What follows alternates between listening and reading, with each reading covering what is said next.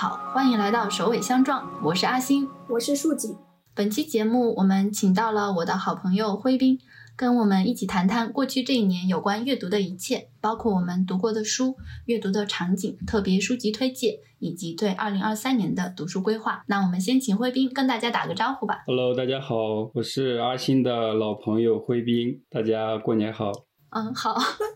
欢迎辉斌。希望正在收听节目的你能够在本期节目中找到自己感兴趣的那一本书。你也可以在评论区留下你想要推荐给我们的一本书。新的一年，让我们继续阅读吧。嗯，那我们首先来做一个二零二二年的阅读回顾。在这一部分呢，我们准备了四个小问题。第一个是在二零二二这一年，你读完了哪些书，又有什么收获？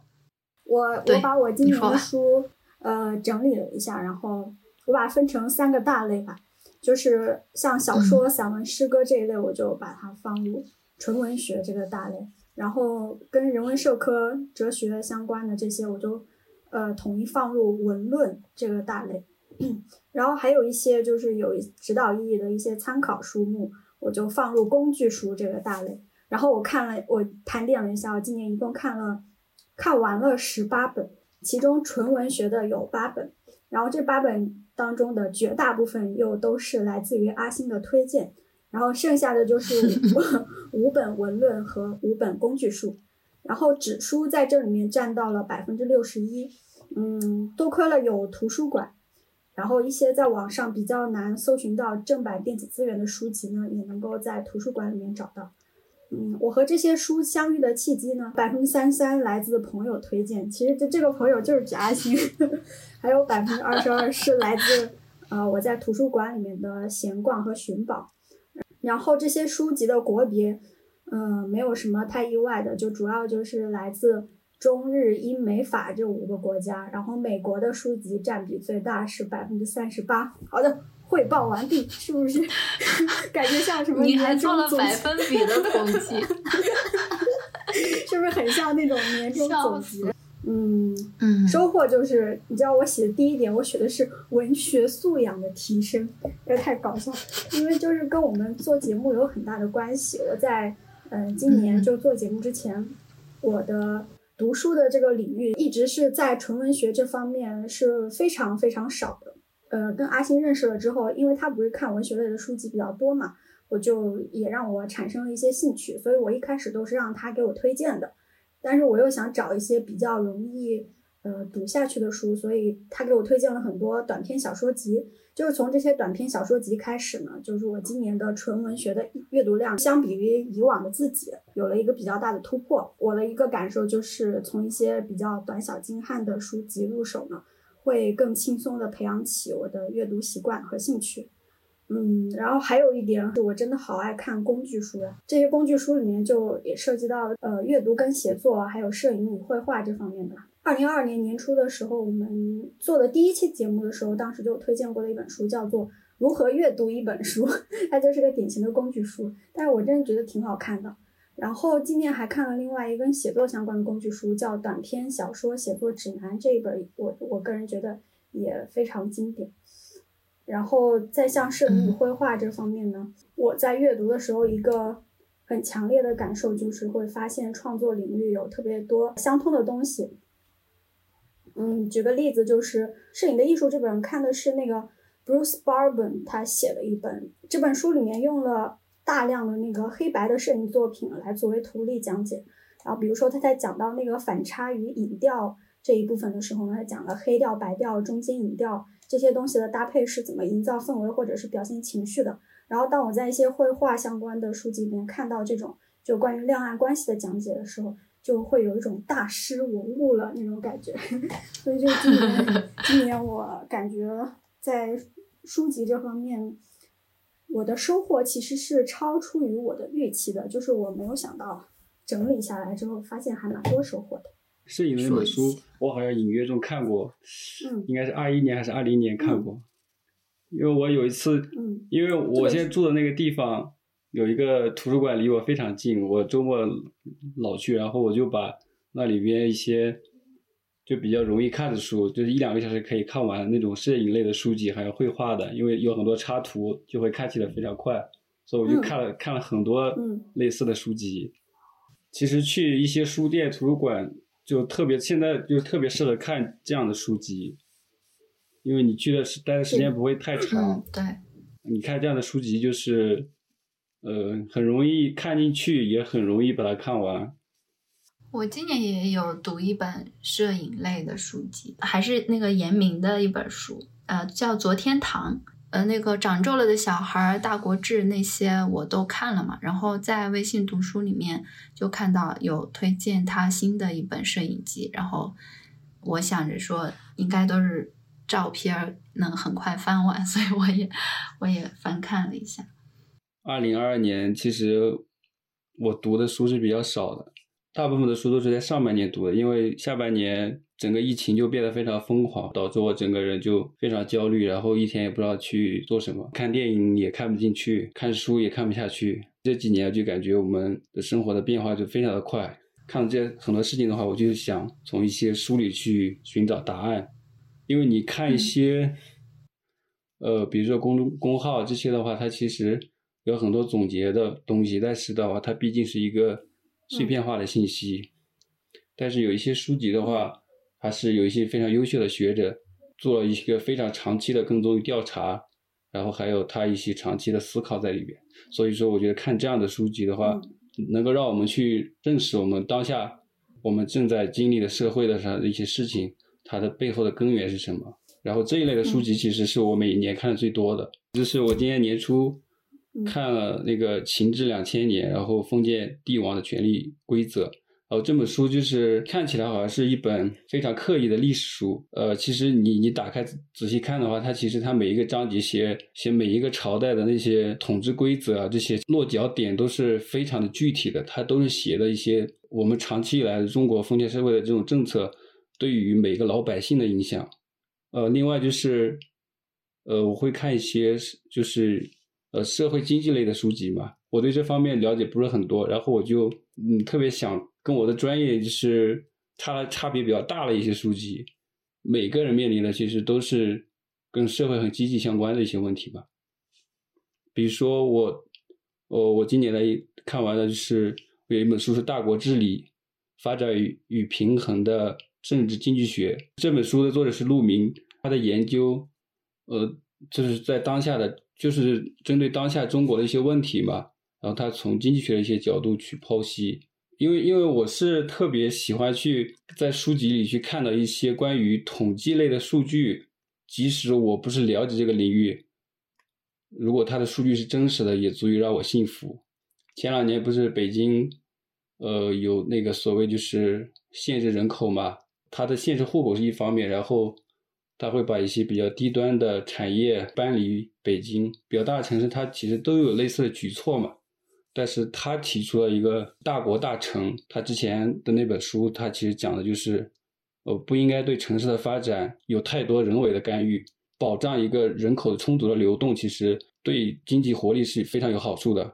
然后这样的话，也可以去呃减少以整个国家转移支付的这个成本。呃，他这些东西都是从他一些数据调查中得出来的。然后，因为中国足够大，它有足够的样本，比如说它去对比呃江西的一个案例，然后对比一个广西的案例，这两个这两个省份之间做一个对比，省份之间它也会有一些呃经就是经济手段的差异嘛。然后它就从这种对比中数据中得出这种结论。对于我的一个读书计划的话，其实我大概会有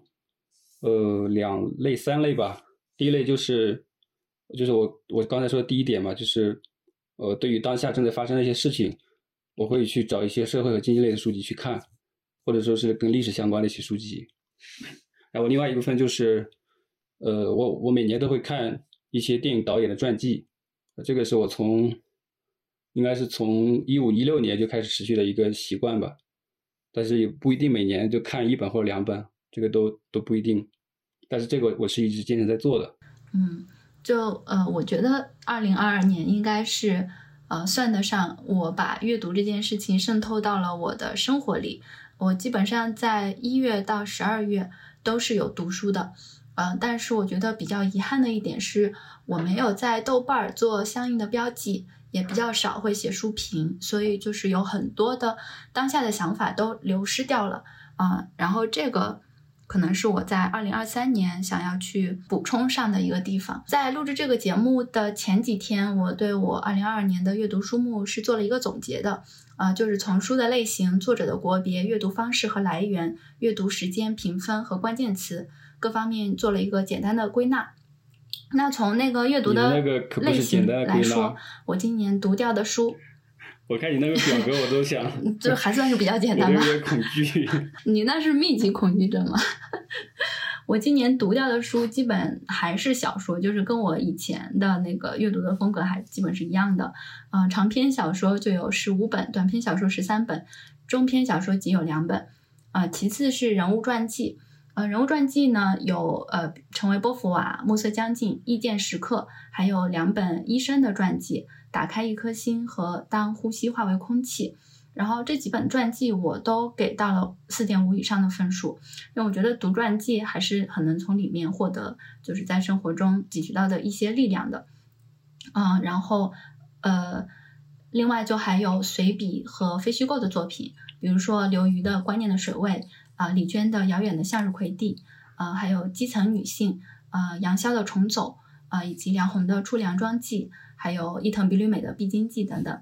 嗯，然后除了。这些之外呢，就是从主题方面而言，呃，就有女性主义啊、心理学和神经科学、健康科普、呃，哲学和摄影啊等等。然后呃，就是我基本上打分的话，就是对于 那个各个图书都是比较宽容的。然后我基本上都会打四分，就是满分五分的话，我基本上会都会打四分以上以上的分数。今年唯一一本四分以下的。就是阿德勒的《自卑与超越》，就这本书，呃，就是我阅读的过程中，我会觉得很奇怪，就是大多数人都好像对这本书的呃好评还是挺多的，但是我感觉就是在阅读里面，我会觉得作者他在把一种呃人比较大的成就当成是呃你必须要达到的那个范本，他会比较强调呃与他人合作以及顺应社会的规则，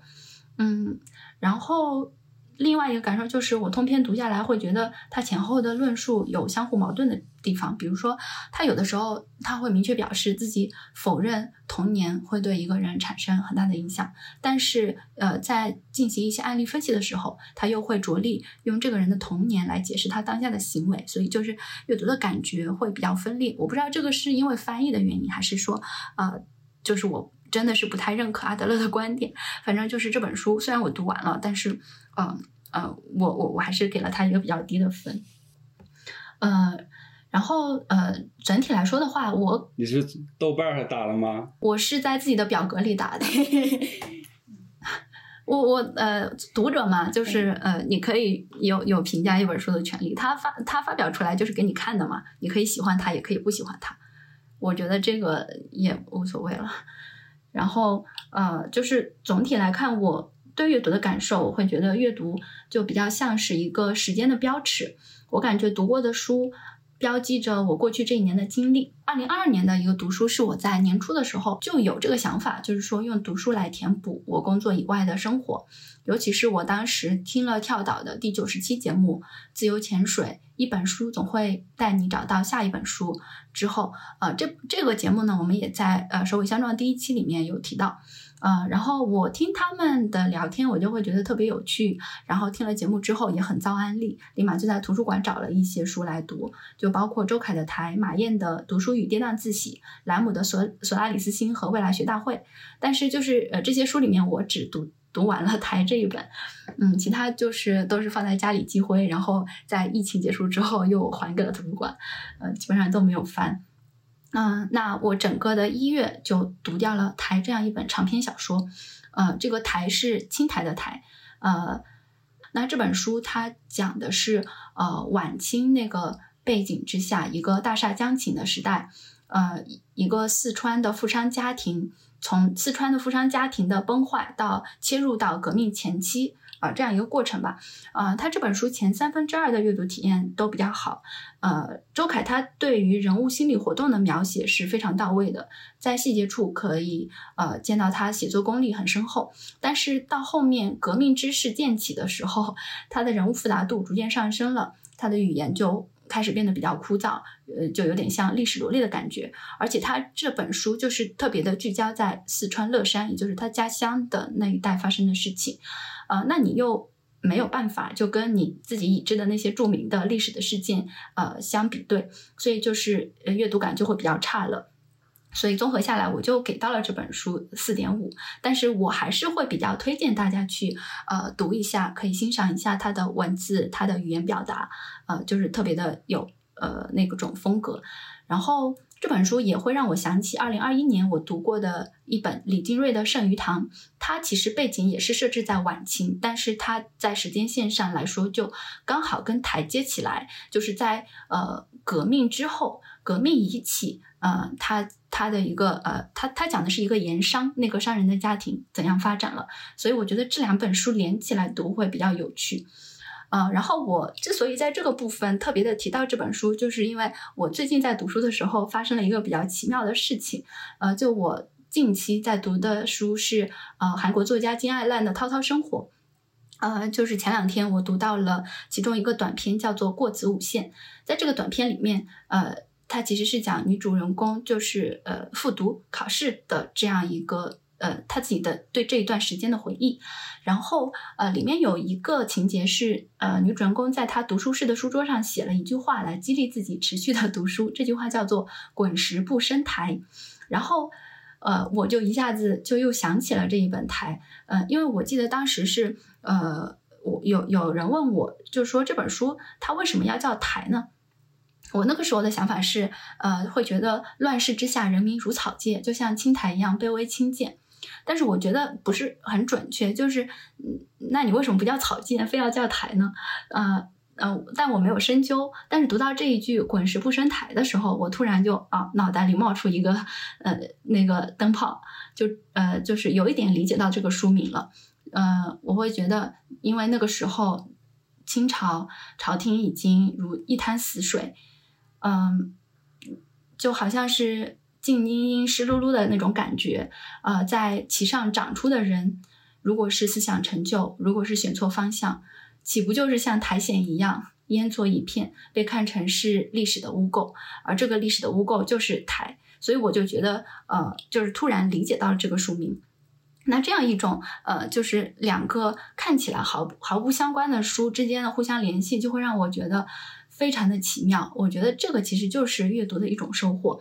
然后类似这样的时刻还比较多吧，有时候是在两两本书里面连上了一座桥，有的时候是书里的内容和现实的某一个瞬间相互接通，这个时候给我们的情感震荡就是非常强烈的。呃，还有一个呃细节就是，呃，我在年底读到《当我们不再理解世界》这本书的时候，差不多在结尾，作者作者有这样一段呃。叙述他，他写道：“我问他，我的柠檬树还能活多久？他说没法知道，除非砍了它数年轮。但谁会这么做呢？就是我读完这一句，就是这本书差不多就要结束了。然后我我抬起头一看，当时是在图书馆嘛。然后我抬起头一看，我前面呃座位的前方正好挂着一幅树桩的图的照片，然后上面有一圈一圈的彩色的年轮，就刚好跟书里的文本完美的对上了。我就觉得。”非常的奇妙。然后二月份的时候，呃，就是从金阁寺开始，我就开始了听书之旅。其实这个金阁寺的听书也是跳蚤那期节目推荐给我的。我嗯，我也会觉得 AI AI 男生读金阁寺是别有一番风味的。啊，那个时候呢，还用通勤或者是走路去食堂的时间听完了李娟的《遥远的向日葵地》和黄锦书的《雨》。嗯，那个时候还没有疫情嘛，然后我中午也会去图书馆读书，呃，每天一到两个小短篇的读，呃，就是这样子才会让我觉得我一天的生活会比较充实。就在图书馆读到了卡佛和迟子建。总体来看，今年的读书的主题的话，我觉得可能是两个，一个就是疫情读，一个就是播客读。嗯，我还记得三月十号左右，呃，那三天我们都会买每天去排队做核酸，然后在排队的过程里面，我就在听陈维波伏瓦，用这本书来熬过排队比较难挨的时刻。三到四月份在在家做饭、打扫卫生的时候，我会听，也许你该找个人聊聊。然后听到后面听书，你就会变得有点疯魔那种状态，导致我。工作做 PPT 的时候也在听，运动的时候也在听，就是呃，就像《出梁庄记》和呃杨逍的《重走》，呃这两这两本书我都是在这种状态下听的。然后在这种状态下听书呢，你就会错失掉它书里的很多细节，所以就是有的时候听书就跟嗯没看这本书一样。所以就是听书还是要看那个情景的。呃，然后五月的时候就是有一有一点小小解封的态势了，我们就可以呃。走出那个楼，去到小区里面活动了。这个时候，我通常都会比较早的起来，大概七点多出去散步，因为这个期间的话，小区里人比较少，而且会有太阳落在空地上，嗯，就是。呃，而且你在家里待的久了，皮肤会很渴望太阳嘛，所以就是这个时候我就会去边散步边听书，这个时候的听书感就非常好了。那个时候就呃慢慢的听完了《鱼没有脚》《旅行之墓》《博尔赫斯谈话录》《神经的逻辑》和《观念的水位》啊，当然就是我我我有时候会听啊，我空闲的时候也会我也会看，就是两种结合来做的。这个期间呢，就除了刚刚我说的都是我听书的感受，那除了听书之外，我也会有一些比较充裕的时间去。看书，呃，毕竟是时间都是由自己来安排的嘛，所以就是三到五月封控期，其实也是一个我阅读的高峰期。九月的时候，再一次的又被封到了学校，这个时候基本上就没有娱乐，也没有社交了。我每天做的工作就是统计数据嘛，所以就是一般都会在睡前读书。这个期间也读掉了《如雪如山》和《秋云》。然后这两本呢，其实也是为我们播客而读的。从五月底做播客以来，我下半年阅读的书基本上就是我们播客会提到的书单，就是两种重合度是非常高的。我们会先确定主题，然后各自阅读相应的书籍。这个最明显的就是《更好更年期》这本书，就是如果不是我们要做更年期的这个。话题的话，我可能都不会在意，在书籍的洪流里面居然会有这本书，但是我读掉之后也会觉得它是一本很值得所有女女性去阅读和了解的书，啊，然后下半年也。关注了宝珀理想国，所以也读掉了长名单和短名单里面的一些女性作者的书籍，包括俄罗斯套娃和月球等等。到十一、十二月的时候，我也恢复了之前的习惯，也会在中午的时候去图书馆，或者是去图书馆的湖边读书。啊，就这样慢慢的读掉了《必经记》、关于女儿、当我们不再理解世界、始于极限这样几本。让我来总结全年的一个阅读，因为我会觉得读书它和我度过的时间是相联系的。就是我现在看到那些书籍，我就会想起我当时读书的那个状态，所以我把它看成是我这一年的一个标尺来，呃呃来的。所以通过你的总结，我都知道你过去一年都干了什么。总结我全年的一个阅读的状态，就是我会觉得。真的就做到了用读书来填满工作以外的生活嘛？就如果说我的工作是需要时间来浇灌的一棵大树，那阅读就像是生长在旁边的灌木，或者是攀起而上的藤木，就是从工作这棵大树的缝隙里汲取时间养料。就我不会给自己规定每天必须要在什么时候读书，而是保持了一种这样一种比较散漫和自然的读书状态。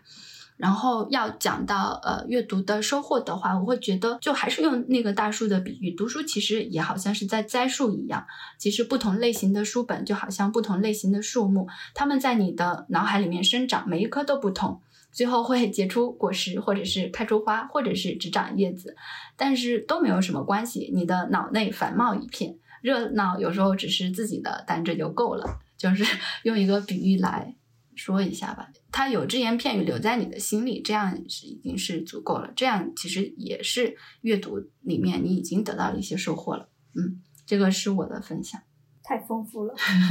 我觉得读书就不一定说你读完之后，我要我我我会获得一个什么灵感，我我得到了什么道理，我我呃对我的人生有什么借鉴，这我觉得这些东西都不重要。就重重重要的是，你读了它，你读了它本身就是一种收获。对，而且我觉得就是呃，不同书籍啊，包括它跟你现实生活之间的这种联系，给你情感上的那种震荡，那种瞬间是非常好的。就可能在其他的一些汲取养分的方面他不会有这样类似的感觉。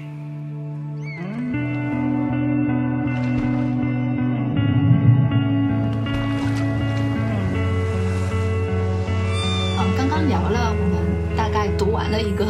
图书的状态那第二个就是你二零二二年没有读完哪些为什么会放弃？呃没读完的我我先大概讲一下嗯。就是第一本是用后即弃的人其实这本书是讲现代的奴隶制度的。嗯现在我从事的行业跟制造业也是相关的嘛，就是我对他书中描写的那些东西，我其实我都挺有感受的，因为我有时候会接触到，就是类似于流水线的员工，我会去看到他们的状态。然后这本书没有看完的原因是，其实它讲了世界世界各地存在的一种现代的奴隶制度，每个地方可能有一些差异，但是它大体的那种特点是差不多的，所以我就大概读了有一半儿左右，就后面的没有再读完。嗯因为我我感觉好像我大概的就是他写的一些东西，我大概差不多了解了。嗯然后还有几本小说，比如说像《先正》《太古和其他的时间》，还有就是一个无政府主义的意外死亡，这几本小说都是可能是看微博或者说一些偶然的契机然后看到的。其实我都是买了实体书籍的，因为他们在我的阅读的优先级没有排的那么高。嗯所以就给落下了。对，还有是就是关于社会的一些书籍，比如说是像学做工，还有一本比较著名的书籍叫《下沉年代》。优因为先级。因为我的时间本身我我我就下半年非常焦虑，所以就嗯没有把它们排到最前面，嗯然后也是读了一些没有读完。嗯尤其是《下沉年代》，它其实是一本比较厚的书，然后它里边反复的写美国的几个比较具有代表性的几个阶层的典型人物，会写他们在不同的年代，美国六十年代、七十年代，然后到八十年代的一些经历，呃，类似于像失去的年代，这样就是美国经济转型的那段时间。就是每一个阶层的人，他们的一些遭遇和我们现在中国正在面临的一些故事，在某种程度上是可以对应得上的。就是我特别想把这本书读完，但是因为它比较厚，所以我现在大概读了三分之二左右。嗯，我这本书的话，我应该会在今年把它补完。然后上面的一些书可能、可能今年也不会读完。对我买的很多书就是这样，买的时候就想读，但是后来就慢慢的尘封起来了，然后就就可能一直一直不会读它。因为我今年在图书馆也有看到《下沉年代》这本书，真的好厚啊！我是听播客有推荐这本书的，本来是想要看一下，但是看到它的厚度，我就望而却步了。就是我没读完的，我挑了一部分有印象的，嗯，大概有二十二本，就是看了一些，或者是看了一半，但又没有看下去。我挑几本讲一下那个我放弃的原因吧。这二十二本里面有读掉百分之七十的，也有只读了序言的，但是也是因为优先级的原因都没有读掉的。嗯，然后挑几本的话，第一个呃说一下那个池子健的《顿马靴》这本书，其实是。啊，就是我刚刚讲的，我二月份每天在图书馆借阅的时候看的。我是会这样子，就是我会记得那本书它放在哪一个书架的什么位置，然后我每天中午就过去把它抽出来去读，我不会把它带走。所以就是当时是每天都去读一点，读一点，大概读到百分之七十的时候，就到三月份我们封控了，就 没有办法去图书馆了，所以就是这本书后面 就没有读完。今年有机会的话，再去图书馆。把后面几篇再翻一翻吧。然后还有一本是一本卡夫卡的口述，叫做《阅读是看向我们内心冰封大海的斧头》。那这本书也是五月份封控的时候，我在小区里面边散步边听的。它其实都是一些呃卡夫卡跟那个作者对话的一些小短片。慢慢的听，我也听掉了微信读书里面五百多页，但是就是后面就逐渐的滑到了书架的后面嘛，然后我就忘记它了，所以 没有读完。我可能今年还是再去读一下，因为卡夫卡的一些观点的表述，我觉得还是挺有启发的。还有一本是叫做《身体有我：关于了不起的女性身体的一切》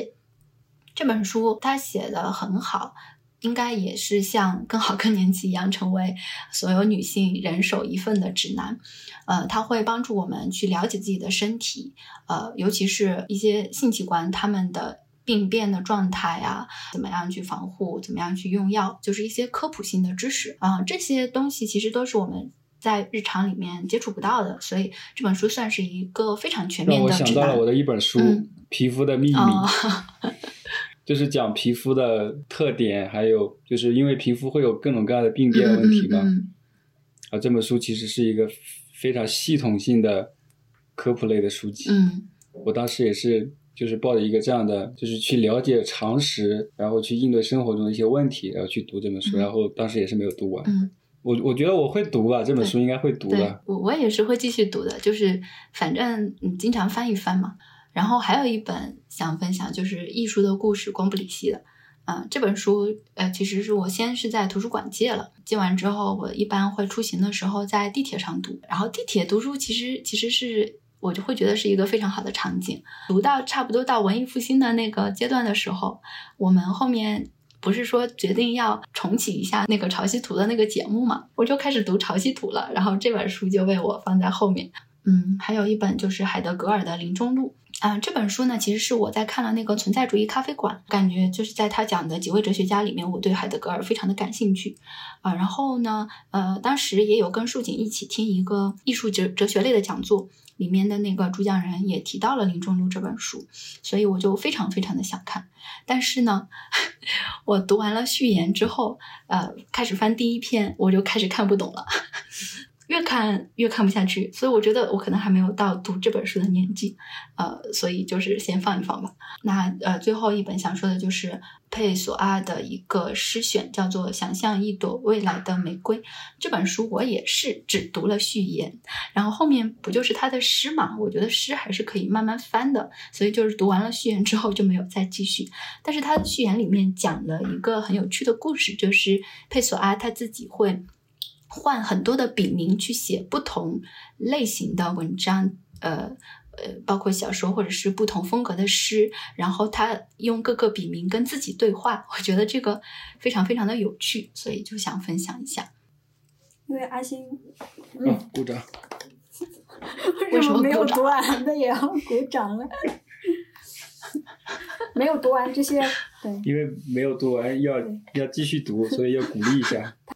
因为阿西那边他的那个微信读书的书架上不是有很多进度条不一样的书嘛，然后我感觉我这边还挺单纯的，因为我以前也很喜欢往书架上加各种各样的书，加了但是并没有打开。然后我这边我感觉都是一些暂时搁置的书，一共有嗯六本，六本的话有四本都是工具类的，都是被我搁置在那个图书馆了。因为我跟阿信一样，就是啊会记一下哪一本书在图书馆哪个位置，这样我每次去的时候就会比较轻松的找到。然后我会在手机上做一个便签，就是我图书馆的翻阅记录，然后我会记一下哪一本书我哪一天看到了呃哪一部分。有三本都是你的小宝贝，是的，都是我小宝贝。我特别想听到你把那几本工具书说出来。一个是那个韩国的金乐熙，他的一本易用动易用动态解剖，但是对我来现在来说难度还是有点大的，因为涉及到那个很多人体的透视嘛，人体的肌肉跟骨骼。日本日本的呃冈本太子的日本素描教程，就是这个系列里面的一本关于动物素描专业技法的这本书。然后还有一个是路米斯写的那个素描的原点，嗯，这这本都是画画的呀。对，都是画画的。然后《素描原点》这本它的阅读战线特别长。然后二二年的时候，因为有嗯在网络上看了一些那个线上的课程的讲解，然后看完这些之后再去看呢，就感觉轻松了不少。因为这本书其实一开始在网络推荐上面，很多人都会推荐那种什么适合新手、什么零基础看的这种呃工具类的书，但我经过自己的实践，我觉得真的不适合零基础。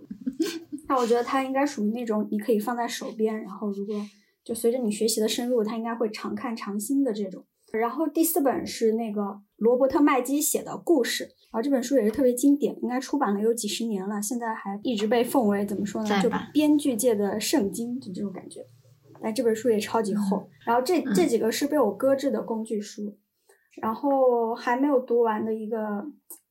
就是潮汐图，因为潮汐图 就是对对我这种本来就是纯文学的那种阅读范围就比较狭窄的我来说呢，就是一个比较大的挑战，因为我如果要读纯文学类的，我就要从比较通俗易懂，呃，文字没有那么艰涩的这种书读起。呃，年后呢，我准备回去之后接着读吧。我感觉我完全是把那个图书馆当成我的书本寄存的地方，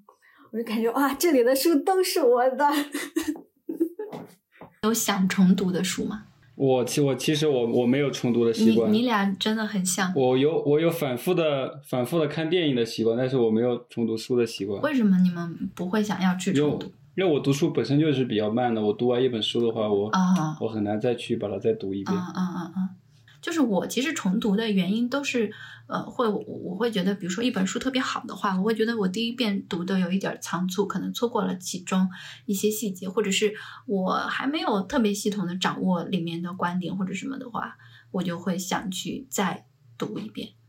然后我今年重读的两本书其实都是跟播客有关的，一个就是沈大成的《小行星掉在下午》，还有一个是林兆的《流星》。嗯，然后小新掉在下午的话，是我们第三期节目有分享这本书嘛？嗯，就是我是第一遍读是在二零年年底的时候，因为我们播客要录这一期，呃，就是我我觉得他有一些小说在我头脑里的印象已经不是那么深刻了，所以我又读了一遍。但是我第二次读的时候，还是会觉得沈大成老师特别的可爱，就是他。明明写的是一些很残酷的事情，但是你可以从书里面读到很多治愈的部分，这个阅读体验也是挺神奇的。然后刘希的话是我们之前呃商量着说要做一个关于灵照的那个播客嘛，然后呃所以我就呃我之前是读完了《潮汐图》，然后我我我就想说把刘希跟《潮汐图》一起来讲，呃所以。刘希这本书第一遍也是二零年读的，我就又读了一遍。嗯，我第二次读的话会比第一遍顺畅很多，因为其实在这本书里面，它也是比较遭人诟病的一个地方，就是林兆有时候会有那种掉书袋的行为，就他会提到很多作者的名字。然后我第一遍读的时候，其实他讲的那些我都不太清楚的。然后第二遍读的时候，哦，基本上有一些人已经了解了，这种感觉就会阅读体验会顺畅一些。然后也注意到了很多之前被我忽视掉的细节，然后特别是母女关系这条线，可能对他的理解会更加的深刻一点。这个是我重读的一些感受。然后我今年读掉的书里面，我有也也有一些想要去重读的，呃。就包括，其实我们有在第二期节目里说到的那一本《成为波伏娃》。嗯，这本书呢，其实是一部分是用眼睛看，一部分是用耳朵听的。呃，那用耳朵听的部分的话，我会觉得，就可能确实是有一些他的观点或者是一些事情的经历是被忽略掉的嘛。可能我对他的理解还没有那么深刻，只能从中捕捉到一些重点。所以，如果说有时间的话，我还是想要去，呃，再去。读一下波伏娃的一生，去重温一下他一生的经历。还有就是黄锦树的《雨》，想重读的原因其实也是，呃，因为一半听一半读，呃，就是他那个语言的密度其实是不太适合去听书的，有一些细节还是想要再去细细的观摩一下。呃，《始于极限》其实第一遍我读的时候还觉得挺过瘾的。呃，但是就是还是有点急于求成，因为年底了嘛，有一点冲 KPI 的 那个感觉，就很快就读完了。我感觉就是在阅读的过程里面思考的还不够深入。第二遍的话，我想说先读完啊那个上野千鹤子的《艳女》，然后再去读这本书，可能理解会更深刻一点。它确实是理论性会更强。就是你刚说的那个始于极限嘛，其实我之前我读的时候也跟你分享过一些感受。我觉得这本书真的非常有意思，就是听两位女性的对谈，而且是两位年纪差异就比较大的女性。作为一个男性的观众，我去我去听了，我觉得其实挺有意思。男性他在生活中能够真实的呃听到两位女性对于男性的看法，其实是非常非常的罕见的，就是没有这样的，就是没有一个契机或者说一个什么机会你能够在生活中感受的这样的，就是两位女性她。它并不代表就是所有女性，但是我觉得我听完之后，我我觉得我会沉默好久，就是更多的是引引发我们男性自己去思考。嗯，然后他们两个对谈非常流畅，就是你看起来很自然就看下去了。本来我就打算看一个小时，但是看着看着可能就看三个小时，然后就导致我睡得非常晚。很棒的男性读者。结束。嗯，然后在重读这边呢，其实呃，就还想。聊一下那个平原上的摩西，呃，这本书其实并不是我今年重读的，是在二一年的上半年读读了第一遍。下半年的时候，我在图书馆发现它再版了，那个装帧设计都换了，所以我 我就借来又读了一遍。然后最近不是《平原上的摩西》的剧版上那个爱奇艺迷雾剧场嘛，然后呃我看了一下，就是非常的喜欢，然后然后所以说看完剧之后，我就在二零二三年一月份又重新读了这样一个短片。现在看这本书，包括剧，我会看到的更多的是个体的那种孤独感，人与人之间的无法信任和无法理解。还有时代压在个体身上的那种 重量。我看完那个结尾，两个人在船上的对话，包括庄树在后面真的去找小斐，然后哭得很伤心了之后，我会觉得这个结尾改编的呃算是比较震撼，直接就让我哭出来了。所以我看完之后就立马呃推荐给告诉回民这这这个剧值得一看。然后同时我也告诉了树景，结尾我我自己我我不是很满意，它的结尾是非常直白的。那个女孩子她手里拿着枪，呃，庄树她没有开枪。当时小说里它是一个开放式的结局。对，其实开放式的结局，我我我对我自己的感受来讲，我觉得它的魅力远远大于一个一个已经让观众非常明白的一个结局。嗯，但我觉得这个反而是就是从小说和剧上来说的一个区别吧，因为小说它可以给你留白。就是给你无限的遐想空间，但是作为一个悬疑剧来说，它可能是需要给观众一个交代。也是可以留白的。呃，我我我觉得他改的还是比较好的，在我的观感上来说，我我我我是接受的。他他其实就是，他其实就是把某把某一个结局，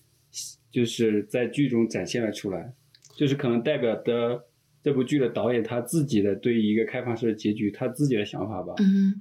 因为我看也有网上也有很多就是讨论最终的那个结局是什么样的，就是每个人可能有有自己的答案，但是就是导演他把自己的答案在剧里直接写了。但我觉得他这个处理的方式也挺好的，就因为因为双雪涛他写的时候，呃，庄树其实是告诉小斐说他没有去嘛，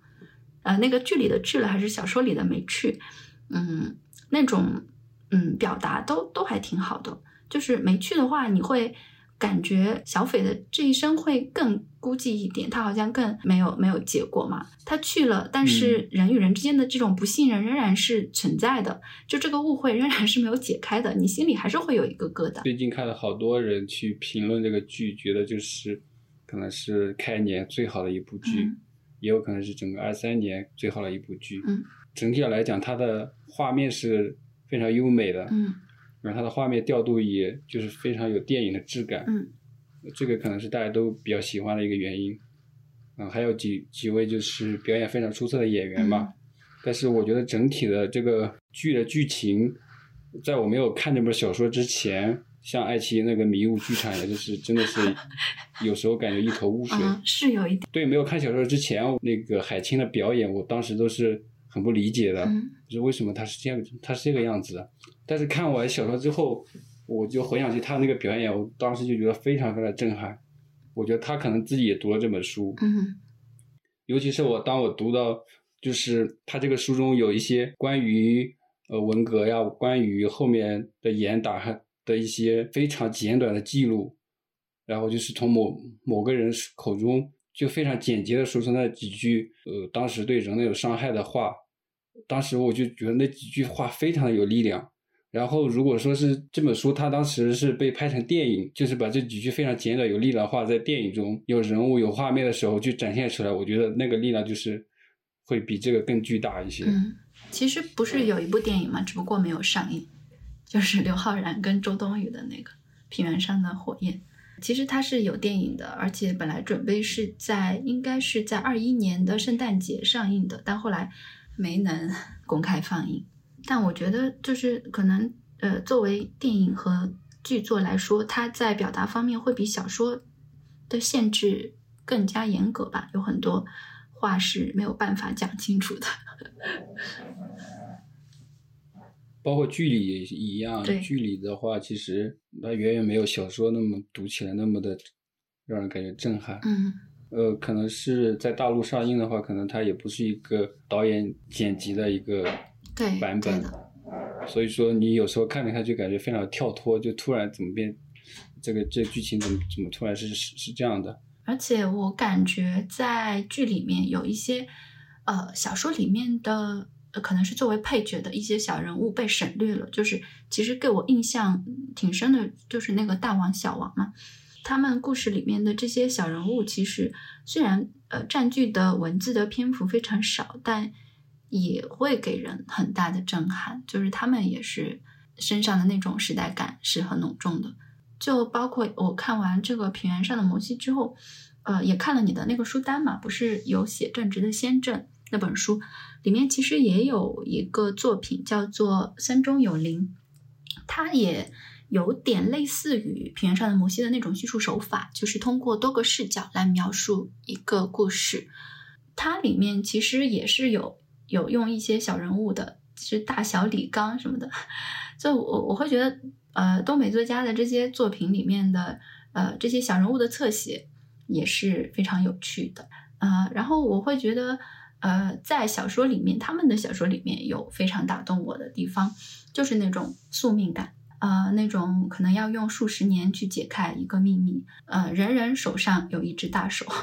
你没有办法去撼动它，你会觉得每一个人的生命都非常的荒凉，甚至是荒芜，而这种表现就是很牵动情绪的。读过的这些东北作家的作品，郑直、呃班宇、双雪涛，他们都是生长在同一片土地嘛，都是沈阳的作者。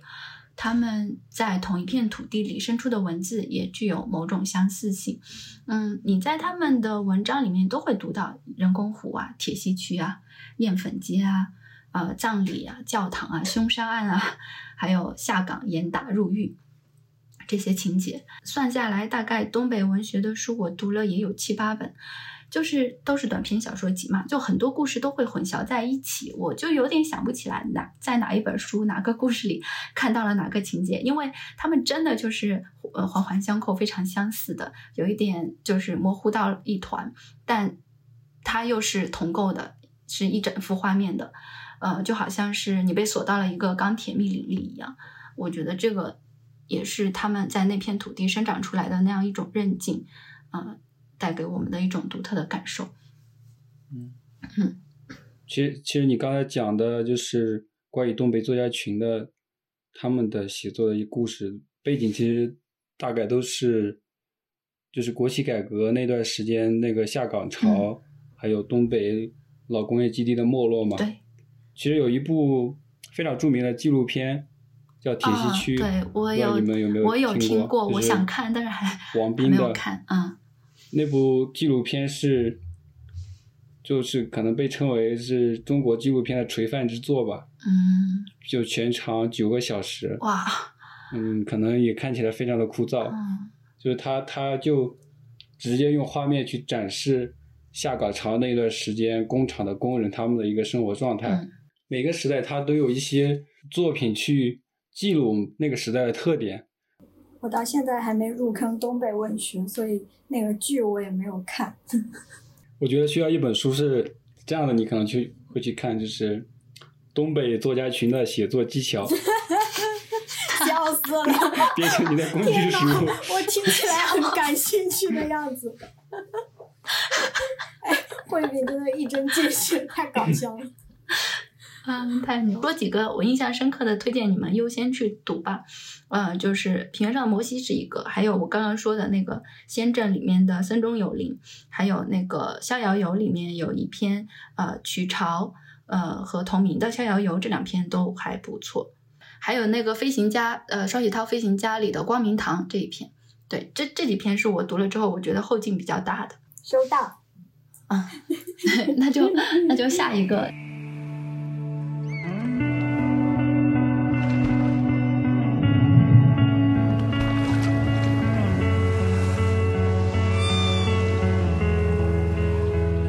今年买了哪些纸书，你都看了吗？其实刚刚也有 说到一些。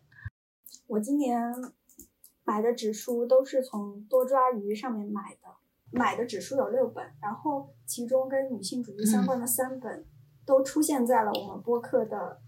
呃那集关于女性主义入门书单里面嘛，都有聊到。然后没有看的是这三本，就是李娟的《遥远的向日葵地》。呃陈秋芳的《荒潮》以及泰德江的《呼吸》这三本。嗯，然后其中遥远的向日都不错啊。对，就我的前面的书单，其实百分之九十以上都是纸质类的书籍。嗯。然后看完了跟没看完的，也就是我刚刚讲的这些啊。除了有些书是我是买不到的啊。然后我在这里我也就不讲了，讲完之后你们的节目都播不出去了。呃，我看完了一本书叫《共同的底线》。嗯。我先讲它的作者，他作者叫秦晖。嗯。然后他写了很多作品，其中有一部叫《帝制》，就是皇帝的帝，制度的制。他的入手点是，他是从晚清到民国那一段的历史，然后他也是里边有非常多的一个数据统计，向我们传达这段时间，这段时间的历史其实并非像我们历史课本中看到的那么的简短，那么的无力。嗯，那个时候，呃，口岸开通之后。不只是对中国来说是完全的坏事，就是贸易流通之后，其实还是带来了很大的活力的。就是他其实对这段历史会有不同的看法。我们我我们现在看过去的历史，其实是一个非常单单一的视角。对，这种视角其实挺可怕的，有时候。但是这本书现在是，嗯，它是买不到的。它全身是走出帝制，从晚清到民国的历史回望。我今年买了十五本书，读了三本，十二本。要么就是读了一两页，要么就是没有读。嗯，这本这三本读了的书是《潮汐图》《必经记》和《关于女儿》，然后没读的书呢，呃，包括北岛的《必有人重启爱情》。啊，这本书的话，就是当时理想国开直播首发嘛，哎，真真的顶不住，就就想买。直接在直播间 下单了。第二本是单独编的一本，叫做《去公园和野外》。买这本书其实是因为疫情在家封控太久了，就看到它那个绿色的封面和这个名字。嗯，就觉得必须要买一本带去公园里。然后还有陈春成的《夜晚的潜水艇》这本书，其实我是二一年在图书馆借了，已经读过了。但是因为我非常喜欢他的语言风格，所以就是今年买买了一本。嗯，然后现在那个塑封还没有拆呢。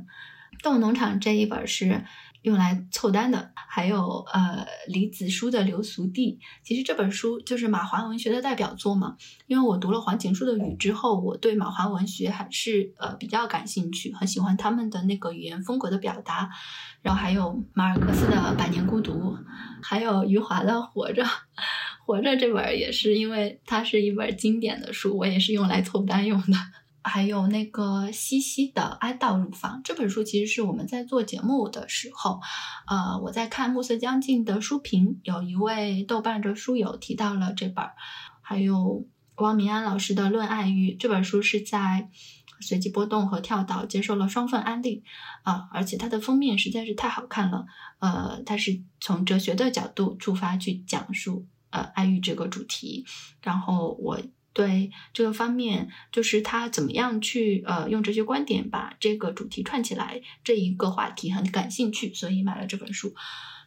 然后还有呃，贡布里希的艺术的故事，我是买了那个经典版的巨大巨厚的那本书，因为呃想说二三年要呃真的认真的研究一下艺术史。还有另外两本关于艺术哲学类的书，啊，一本是当代艺术的哲学分析，还有一本是当代艺术的十九副面孔，都还是对我来说可能有一点门槛在吧？就来聊一下为什么，就是说在电子书如此。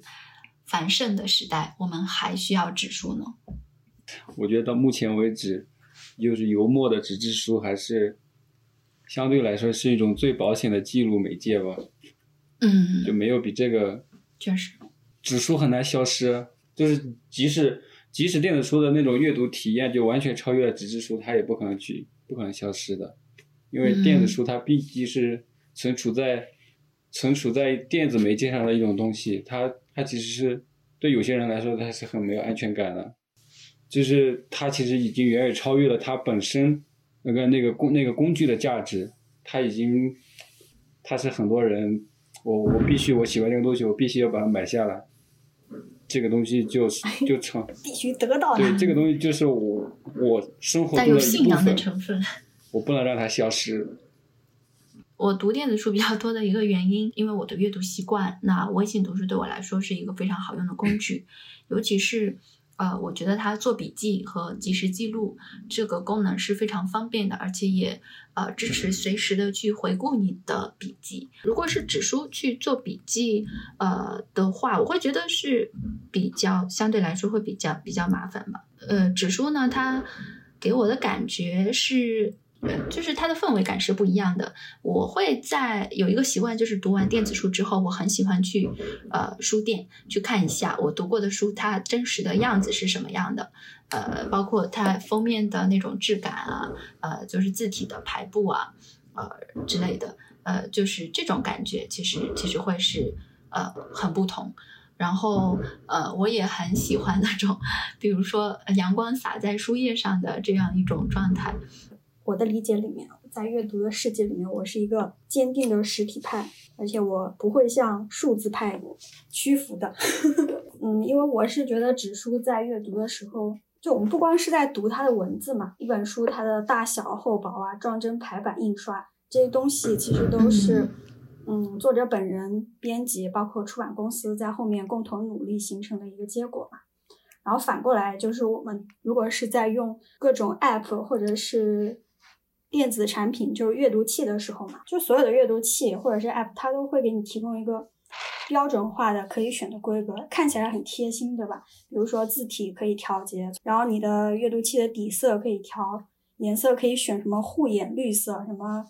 呃黑夜模式什么的。电子书阅读的过程当中，你所有的书到了这个系统上面之后，它都给你变成了同一种样子。我就觉得就失去了很多去体会不同的书籍的这种质感的乐趣，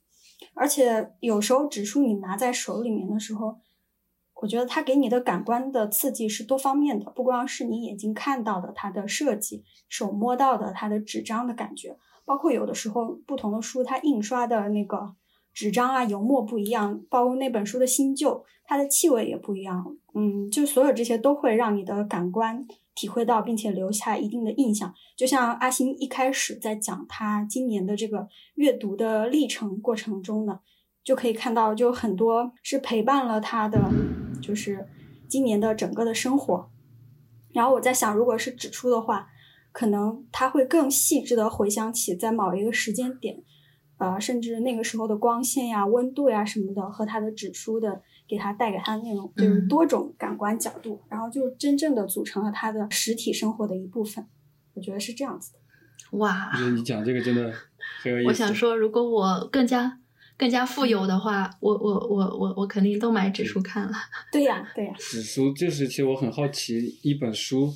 一本书，它就是在出版社要印刷的时候，它那个大小，它这具体是它怎么定下来？有没有一个什么？我们之前在聊那个秋园那本书的时候，呃，树井也有发现，就是它不是一一本呃比较会呃更推荐老年女性去阅读的一本书嘛，所以它的那个呃字它是印的比较大，间距比较开的，就会方便那个年纪比较大的人去阅读。嗯，那我们再聊聊呃，就是。其实你们俩还好，我今年有很多 听书的情况，你们应该没有吧？嗯，有听书吗？但是不多。对，就是听书，在我这边跟我听播客的那个场景还有需求是非常类似的。它就是我干一件事情的时候背景。它对我来讲就是一个呃，有一个一体两面的优点和缺点嘛。它优点就是我后面在真正的阅读这本书的时候呢。因为我听的时候，把它当为背景音的时候，其实就有个大致的印象，就像你英语听力磨耳朵一样，它不停的有一些关键词会在你，在你的脑海里重复重复，然后你再去看这本书的时候呢，就会觉得理解起来会相对的快一点。但是缺点也是这一点，就是我听完是不过脑子的，所以说，我必须要自己阅读那个文本，我才会有一种我读过这本书的实感。嗯，就我今年听的都是在看理想。上面听的，然后我就在跑步的时候听，他也是说，只是有一个有一个人，他专门去讲葛兆光的这一部这一系列书。嗯，从中国出发的全球史。然后我觉得，就听书的话，它对于我来说的，其实就是一个很小的补充。我自己听书的这个经验下来，我会觉得，呃，我去散步，或者是我在排排队没有人打扰的条件下去听书是比较合适的。呃，或者是说，我是在做一些机械性的、不需要占据我注意力的时候，我去听书，呃，它其实也算是一个知识的有效吸收。但是，比如说我在工作的时候，我会觉得效果是真的是非常非常差的，因为这种条件下，它其实是要占据你比较大的一部分注意力的。就是我封控的时候，听书的占比是比较多，但是后面解封之后，我。听书的比例，呃，就是在已经在逐渐的缩小了。呃，第二点，我会觉得，呃。听书也是需要分文本的，呃，有一些呃适合来用来听的书，可能会呃是情节比较强，或者是语言比较简练的书籍。比如说，我会觉得李娟写的书，嗯，其实呃听书来说是比较好的。遥远的向日葵地就是我在通勤的路上听完的，我听完之后对里面的一些情节故事的印象还是比较深刻，我也能呃比较 get 到作者在说什么。但是像呃，雨啊，潮汐图啊，鱼没有脚啊，这一类，就是它的语言文字的密度非常大啊，然后情节性可能会被语言遮盖掉的，呃，这一类的书就不是很适合去听。听书的话，我会觉得一个是分场景，一个是分文本吧。那还有一个就是读书场景的话，是碎片化阅读和专门阅读。就是你们觉得碎片化阅读是 OK 的吗？是我觉得还是分分书吧，我但是我觉得大部分书我看的大部分书不太适合随便阅读。你看书至少每次看一个章节，我觉得这个至少要持续，我怎么着也得半小时以上吧。我觉得是超过一个小时是应该是会比较合理的。我们集中的时间真的不够多吗？我觉得是够的。对，就是说碎片的大小的理解可能不太一样。就是我会把，比如说，呃，在地铁上读书，或者是呃，在中午离开工作环境去读书，都当成是那种碎片化的。嗯，而且我会觉得在地铁上读书是一个呃挺好的阅读场景。嗯，我有很多很多书都是在地铁上读完的。就是我会说这个问题，就是因为我感觉就是属于自己的时间，你给自己营造一个读书的场景，这种状态对我们来说会比较难嘛？那我们关于阅读场景的讨论就到这里吧。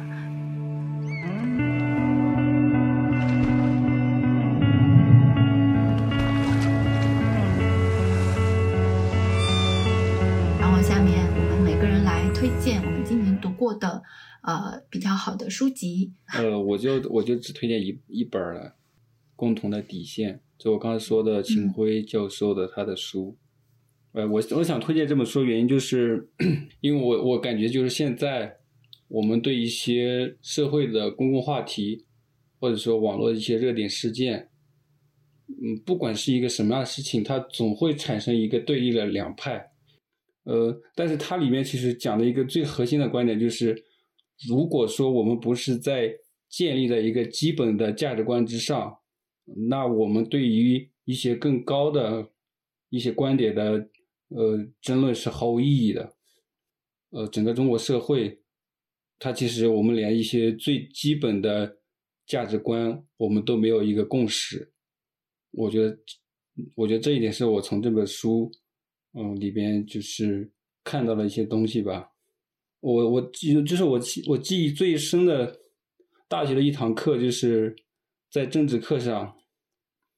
呃，因为很老的老师，因为经常上马原呀，像像上那个思想政治那个课，老师都是比较老的嘛。然后他就有一次，他语重心长的在在讲到某一个节点的时候，他就告诉大家，在中国主权是。优于先于人权的，然后当时我就我就我就站起来，我就跟他，我就我就我就举手，我就跟老师讲，我就说主权跟人权它是一种对立的状态嘛，记忆非常深刻，因为我觉得我们连这样的问题我们都会争论，他的每一章基本上都是就是每一篇都是都是比较独立的，是对某一个观点的展开的论述，或者是对某一个事件的呃其他学者的一。的一些观点的回应，呃，我觉得就是你单独的去看一篇的时候，你可能没有太多的感觉。但是你如果把所有的文章都耐着性子看完，然后你把它们都串联起来，我觉得就就就有就有一种感觉了。呃，当下中国我们应该去，呃，让大家怎么样获取一个共识，然后我们这个社会的底线在哪里，然后我们最最核心、最基本的价值观是什么，然后在这个基础之上，我们再去讨论一些东西，然后这样的话，可能大家就没有这么大的分歧跟冲突了。嗯，那我也推荐一本吧，就，呃，那我推荐工具类吧，刚好我们三个就三个不同的风格。我还想推荐三本呢。你想推荐三本没没关系。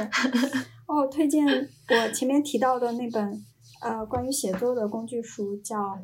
呃罗伯特麦基的故事。啊，嗯，就我之前说到他是好莱坞的一个编剧，他写的嘛。整个的就是关于怎么样去写出一个好的故事。就是如果说你是要学习成为一个编剧的话，可以去看。但是除了编剧之外，像一些写小说呀，或者是呃创作漫画呀等等的，我觉得全部都是有借鉴 意义的，因为它其实就是在讲叙事这么一个大的东西。但说实话，我并没有就是这种呃要创作一个什么鸿篇巨作的野心。那我爱看这本书的原因。我觉得它它是工具书，这个也太 你你刚说的就是你刚说的就是并没有想创作一个什么东西，跟我跟我以前我我以前刚上大学的时候，我我特别去特别想去看那个电影类的理论书籍，然后每一个画面是对各种手法拍摄的手法，还有就是每个画面为什么是这样的，然后导演这个画面展示出来为什么就是什么是视听语言。我就是想看这些东西。对的，对，能能满足自己的好奇心，就是对于一个自己未知的领域的创作者，他们是怎么样创作出一个好的东西的？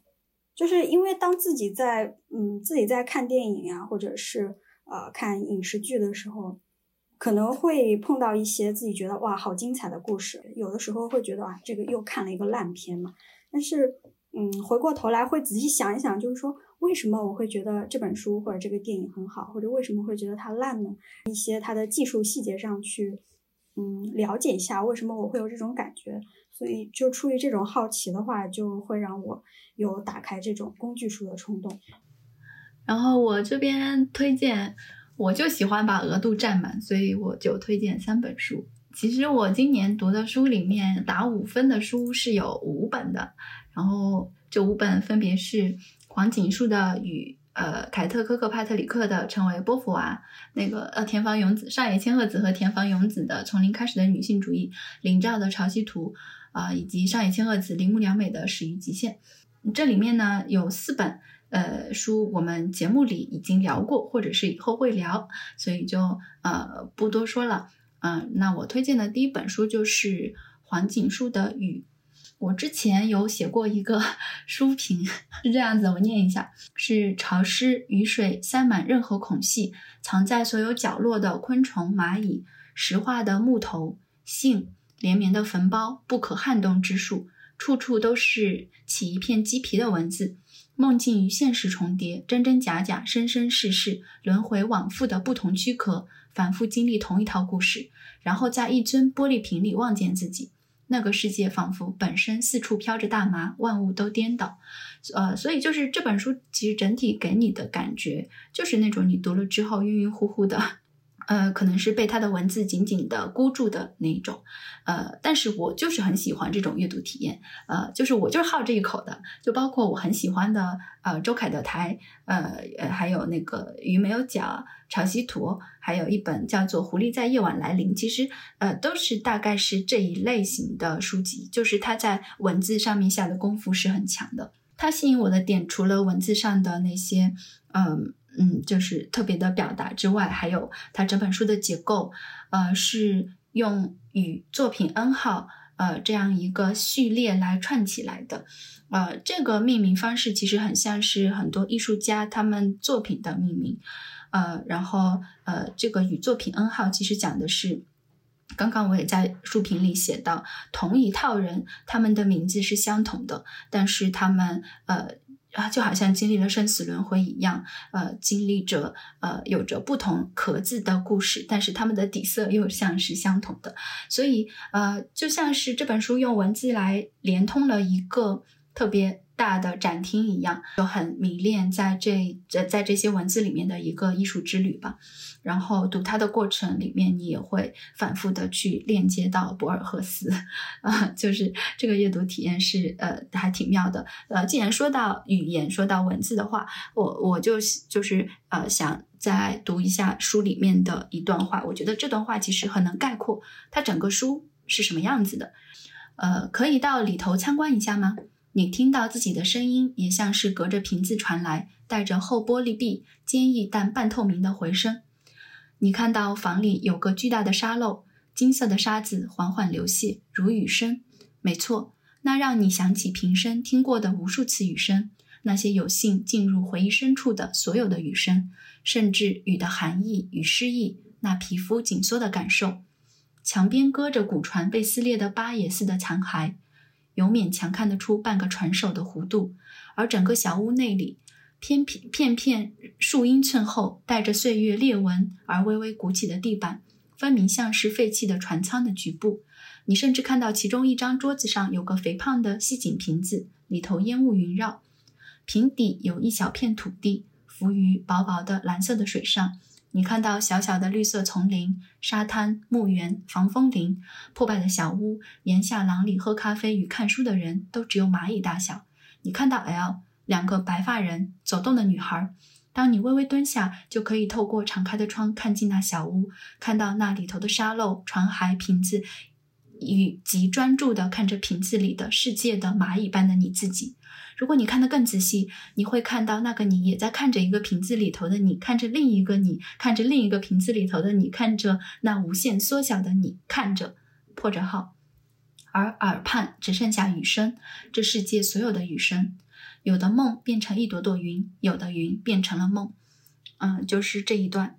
大概你就可以理解他在整个书里面设置的那种呃轮回往复的状态。然后第二本是认知科学的一本书，叫做《神经的逻辑》。啊，那这本书呢，就是呃，其实我们之前有提到，就是说呃，一个是呃听书，一个是碎片化阅读，它其实都可以用这本书里面的理论来解释，就是它讲的为什么你的一心不能二用这个状态。呃，就是呃。这个其实我们也在第一期节目里有提到，就是人有一个习惯习惯系统和一个非习惯系统，就是呃习惯系统和非习惯系统是可以同时运作的。就比如说你在走路的时候，其实你对这个呃行为已经非常熟悉了，你不用太多的注意力放在里面，那你就可以做点其他的事情，比如说听书，呃，就是它在里面会有一个比较详细的呃对你的神经构造、大大脑内负责区域的一个解释。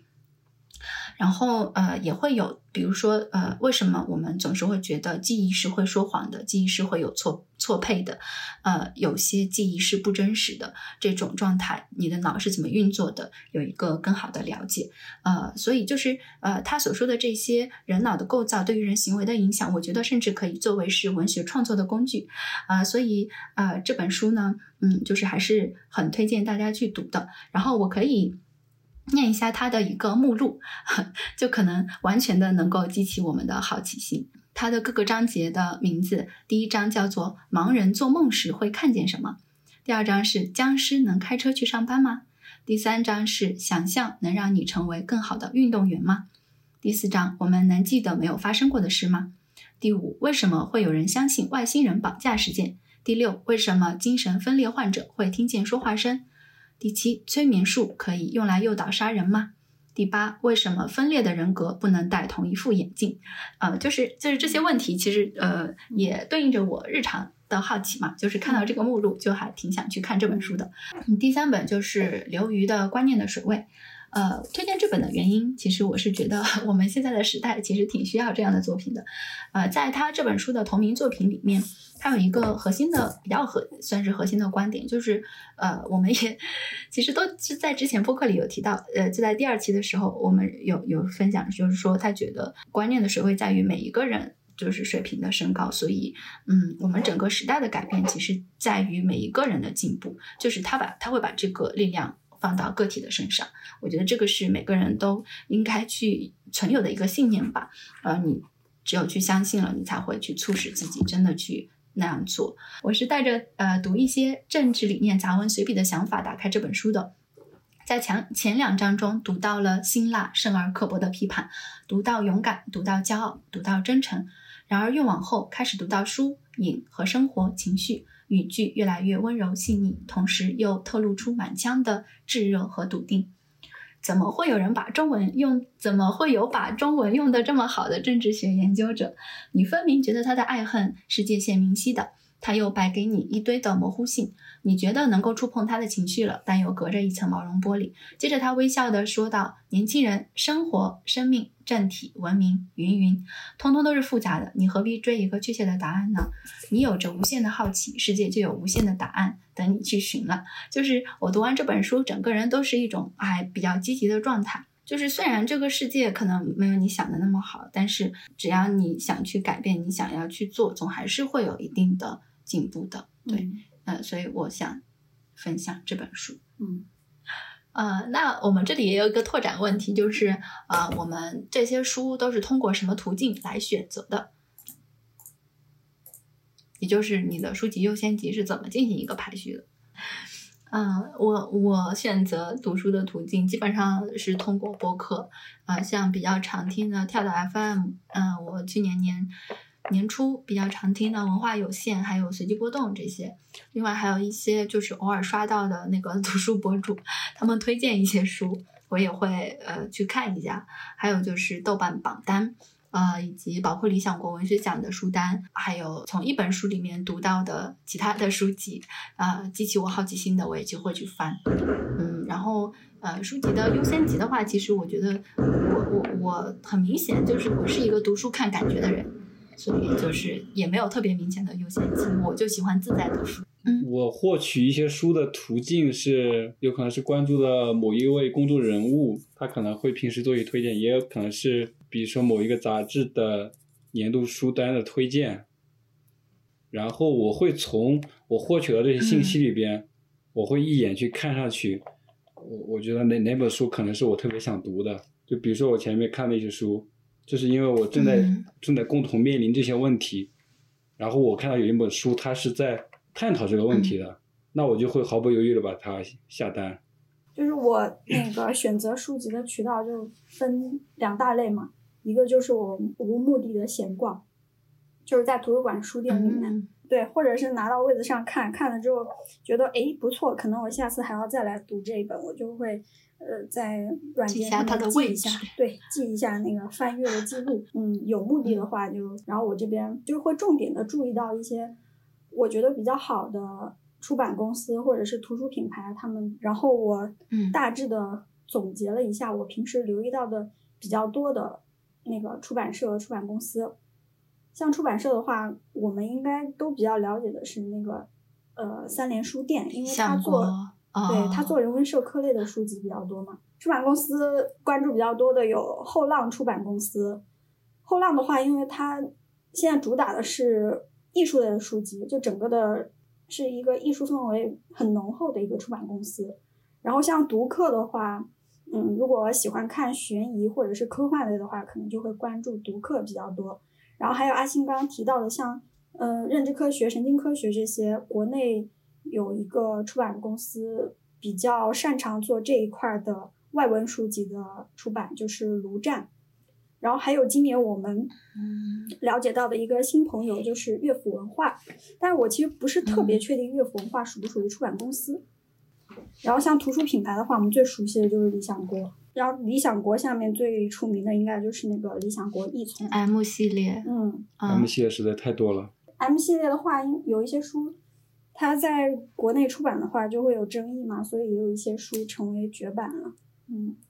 说到这个呃那个出版公司什么的，呃，然后我我其实还想到有一个就是收获嘛，收获杂志它其实是专注文学这块的，就是可以关注它的那个每年的一个名单，就它会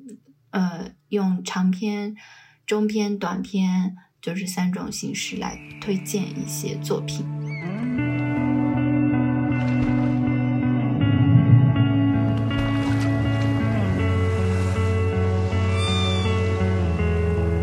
嗯，那下面我们进入第四个部分，就是开始读书的契机，就是你们记忆里读的第一本书是什么？对你之后的阅读习惯有什么影响呢？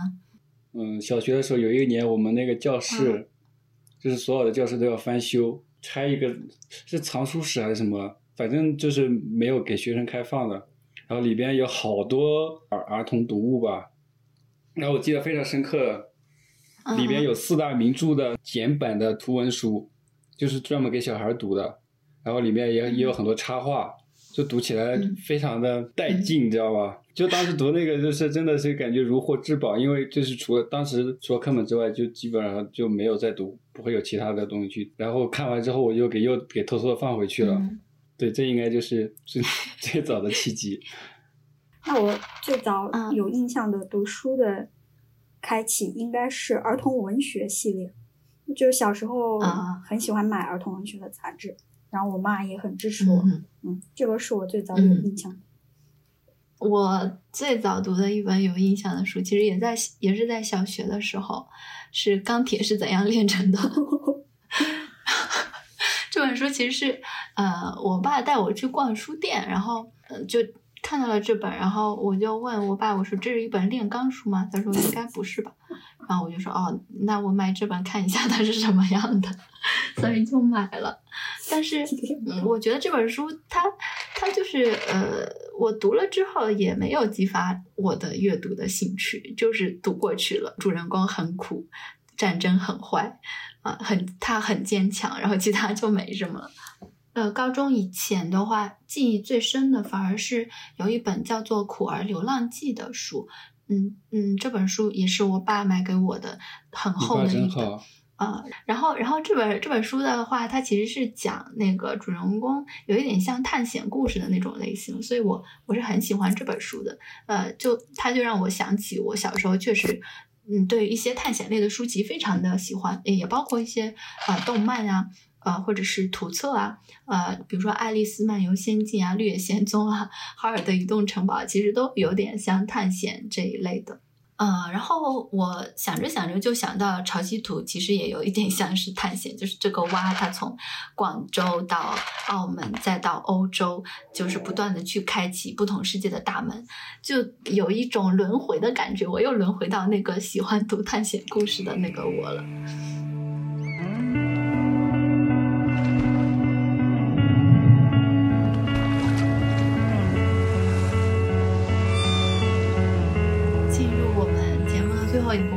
就是对二零二三年读书的期待啊。那你对新一年的阅读题材、类型、形式、数量等等各方面会有什么规划吗？我其实是嗯，想要在三个领域，就是呃，进行更深度的阅读。第一个就是我们节目也比较关注的话题，就是女性主义这边。然后啊、我也就是去找了一些书，或者是或者是我以前就加入书单但没来得及读的书，想在二三年或者是以后去把它慢慢的读掉。嗯、包括上野千鹤子的《厌女》，日本的女性以前物，还有呃重读她的《始于极限》。嗯，包括还有呃，成为母亲的选择，看不见的女性，呃，应得的权利，男性特权如何伤害女性，嗯，还有宁宁推荐的《拼团人生》，无关爱情的同居生活，呃，包括《巴黎评论》女性作家访谈，而且我很想通过这本书去了解更多的女性作者以及他们的代表作品，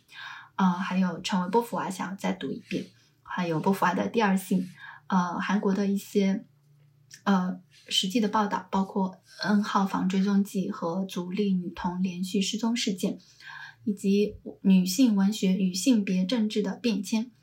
啊、最后就是好不愤怒，女性愤怒的革命力量。这个是我在女性主义相关里面列的一些书籍。然后第二个类型是刚刚说的神经科学与心理学方面的。我这里的书还有《心理学与生活》，我们时代的神经症人格。正午之魔，抑郁是你我共有的秘密。我们内心的冲突，我记我脑，我们为什么要睡觉？生命的运作方式和爱的艺术。然后第三个类型就是艺术类，啊，那艺术类的话，呃，我首先写了两本传记，一本是《无限的网：草间弥生自传》，还有一本是《弗里达传奇：女画家的一生》。其实我之前已经看过弗里达的那个呃电影了，呃，但是就是还是想。通过文本更加的去了解一下他的一些艺术作品，因为呃我本身也是比较喜欢他的画作，呃还有呃贡布里希的艺术的故事，还要继续继续读继续翻，呃以及中国艺术史，嗯我今年其实也是有读了呃百分之三十左右，呃没有读完，呃以及呃。一本关于敦煌的书，叫做《敦煌受众人受到召唤》，啊，还有呃山本博斯的摄影随笔，包括现象艺术的起源和直到长出青苔三本，呃，以及当代艺术的十九副面孔，就是我买的那本纸质书，呃，大概书单就是这些。另外小说方面的话，我应该还是会继续去读，啊，因为我读小说都是呃边走边看边经呃边接受安利的。啊，会从播客啊、出版社的书单或者是经典作品中去选择一些，然后还是会继续关注二零二三年的爆破理想国文学奖，去看一些中国青年作家的作品。嗯。这个是在类型方面，然后在作者方面的话，哎呀，我对自己的期待简直太高了，我觉得我的计划肯定完不成。在作者方面的话，我是想，我是想看张爱玲。其实想读张爱玲这件事情，我已经说了非常非常久了，但是到现在我还没有完整的看完她的任何一本书。啊，今年就是慢慢的开始看一下，就是张爱玲的传记，其实我也是想想读一读。啊，还有萧红，呃，萧红的话也是我其实对她个人是很感兴趣的，然后。呃，《黄金时代》这本书，啊，不是《黄金时代》这部电影，我也我也看了很好几遍。然后他的书，我今年也想继续读啊。还有包括今去年的呃诺奖得主安妮·阿尔洛的书，以及呃科幻女作家呃厄修拉·勒古恩的书，嗯，就是大概就是这样。然后我还是想从阅读里面去尽量的提取出更多的话题，啊，其实呃，就包括亲密关系、孤独这样类型的话题，其实我越来越多的在文学作品里面去读到了，然后我也想有更多的感知吧。然后这个是我对二零二三年读书的一些期待，嗯，就是目标定的有点高，好丰富，你二三年有的读了。我我的话其实。没有像你这么规划的这么的具体，但是还是，嗯，三个方向嘛，就是第一个是，呃，社会经济方面的一些理论书书籍。二一年的时候定了一个计划，就是我想看一些不同国家的他们近现代的一些代表作品、代表作家。嗯，比如说像一些比较大的国家，我们。就不说了，像比如说美国近现代，像马克吐温这样，这这些，我觉得大家可能都会去很容易了解到这些。但是像比如说像一些小的国家，波兰、葡萄牙，嗯，什么伊朗啊、巴西啊、智利啊，他们的国家也有一些地位非常高的一些近现代作家。当我们不再理解世界，就是智利。这这里我想说的就 是，嗯，对于我来说，我从大学开始，我理解世界的方式就是这样的。我最早是，呃，看。不同国家的电影作品，然后因为电影它有一些画面可以非常直观的看到，嗯，他们那些国家的一些生活的场景，这是我我认识这个世界的一种方式，而且是一种最廉价的方式。嗯，呃，但是我现在就是更更想通过书籍去再去看这个国家的一些非常经典的作品。当下吧，当下可能就是十年以内国内一些比较热点的作品，就是现在。正在写作的这一部分人，他们那个写作的高峰期可能就是三十岁到四十岁左右，多一点也就五十岁吧。就是通过他们，可以更加清晰的了解到我们的父辈，或者说是再更往前一点是当时那个中国社会的图景。因为我觉得小说，嗯，相对于其他的一些文学，呃，就是作品来讲，小说还是它的自由度还是相对会大一些。像我这种无目的的闲逛去发现新书籍的办法，在题材上还是横向来看还是比较广泛的。之后也是准备找个垂直的方向再深挖一下，就可以看一下某一个类别的书单。我这边有两个有两个书单，一个是人文社科类的，一个是科幻小说类的。然后人文社科类的涉及到呃陈嘉映的《何为良好生活》，嗯，慈悲与玫瑰，嗯，政治经济学批判，还有《寻路中国》。然后科幻的啊，这本我也想看。嗯，然后科幻有那个呃长青哲学，嗯，How to Change Your Mind，呃这本因为 那个虽然版权被国内的某个出版商拿到了，但是至今都没能出版，所以不知道中文版啥时候上面世。还有 AI 未来进行式，嗯，人生算法，就大概具体的数据上来说就是这几个。还有就是像慧慧炳说的那个呢，我这边也就深有同感，因为我前面在就是去整理我这一年读过的书单的时候，也发现了一个比较明显的特征，就是我看这些书都是来自于中日韩英美法英美德法这些国家吧，就是它的书籍确实书籍的出版量还有质量都相对比较高，因为它本来就是怎么说呢，就是文化比较。强大的这种国家，然后我觉得它可能也自带了一种就是文化的向外输出的这种，就所以说可能我们在了解这个周围的世界的时候，很少能关注到那些就是声音比较弱小的那些那一部分群体。所以慧炳刚刚说的那个去看一些小的国家他们出版的一些书籍，他们的作者在写什么，我觉得也是确实是我们了解世界的一个方法。然后还有一个就是关于，嗯，阅读的场所或者说阅读的心态吧，这么描述应该更准确。嗯，就是我在阅读的时候，因为我不是喜欢拿着纸质书读嘛，然后但是我的纸质书有一个 有一个很大的特点，就是我如果要看工具书的话，我就比较害怕把它带出去，我一定要去图书馆或者在自己家里。为什么？因为我如果带工具书的话，我发现一个很常见的情况就是。比如我把它带到工作场所，或者是嗯带到一个我需要社交的场所，然后这本书如果封面被看见了，就是一定会有人好奇过来问你。就如果你看一本短篇小说写作指南，就会有人问啊，你要写短篇小说了吗？对，如果你看一本平面设计，就嗯，你要当平面设计师了吗？我就有一点有一个办法，嗯，就是包书皮，太棒了，好的。好的，一个期待就是我要自己包很多书皮。好的，那这个就这个问题就已经克服了。就对你们来讲，阅读对于日常生活有什么意义呢？慧斌先说吧。我觉得他读书的，呃，给我一种感觉就是，他真的是在去寻找答案的。嗯 嗯，就是他是带着问题去读的。嗯，对，可以这么讲吧，因为我。你寻找到答案了吗，慧斌？我觉得 可能会更加疑惑，是不是？是不是阅读问题越多？嗯，但是但是有时候阅读会治愈你，它治愈你并不是说这个故事讲的有多好，而是你会发现，诶，原来世界就就是这个样子的。比如说《是名侦漫记》，它就是一个葡萄牙的作家。